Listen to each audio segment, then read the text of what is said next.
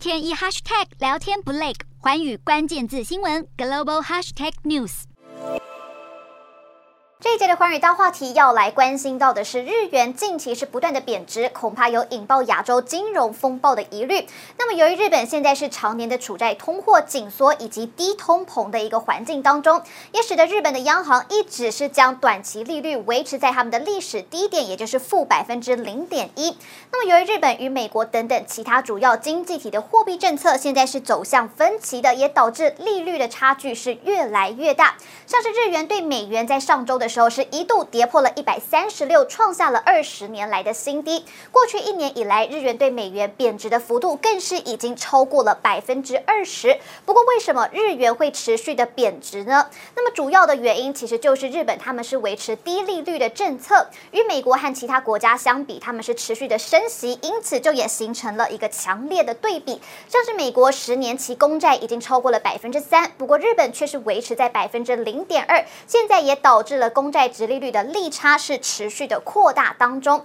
再来就是，虽然日本是属于一个出口型的经济，不过却是大量的仰赖能源进口，也导致他们的贸易逆差逐渐的扩大，飙升的进口成本反而是抵消掉了出口收益的增长。因此呢，日本经常账从去年底开始转为赤字，五月份贸易赤字更是增加到了二点三八兆日元，创下了八年新高。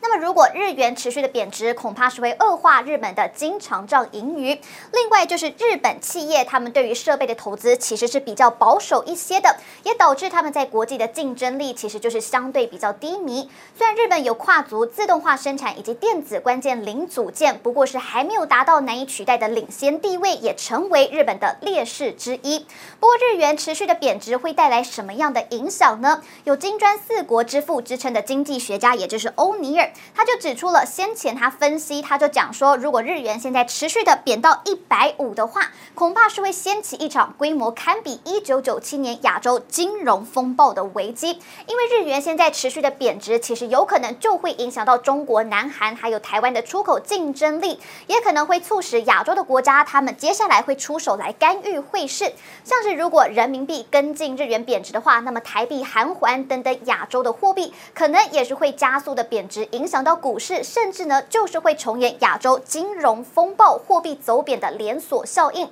不过，欧尼尔他也表示了，亚洲的经济体质其实在最近这几年已经大幅的改善了，并且是有大量的外汇存底流入，应该是不至于会重演亚洲的金融风暴。不过，如果出现了其他极端的状况，像是日本央行他们态度突然转向鹰派，让日元快速的回升，那么就有可能会导致投资人他们必须要大量的卖掉手中的股票，或者日元加加速的贬值，其实都有可能是会再加剧全球金融市场的动荡。Hello，大家好，我是寰宇新闻记者孙艺林。你跟我一样非常关注国际财经、政治与科技趋势吗？记得追踪寰宇关键字新闻 Podcast，以及给我们五星评级，更可以透过赞助支持我们哦。